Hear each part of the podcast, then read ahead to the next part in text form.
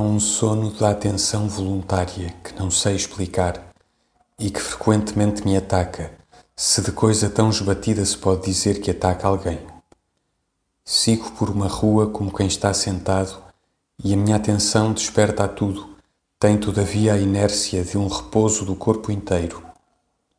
Não seria capaz de me desviar conscientemente de um transiunte oposto não seria capaz de responder com palavras ou sequer dentro em mim, com pensamentos, a uma pergunta de qualquer casual que fizesse escala pela minha casualidade coincidente.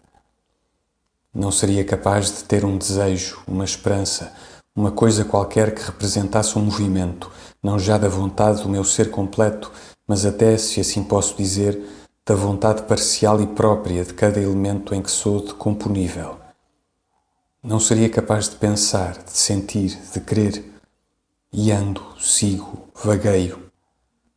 Nada nos meus movimentos reparo por o que os outros não reparam, transfere para o observável o estado de estagnação em que vou. E este estado de falta de alma, que seria cômodo, porque certo, num deitado ou num recumbente, é singularmente incômodo, doloroso até num homem que vai andando pela rua.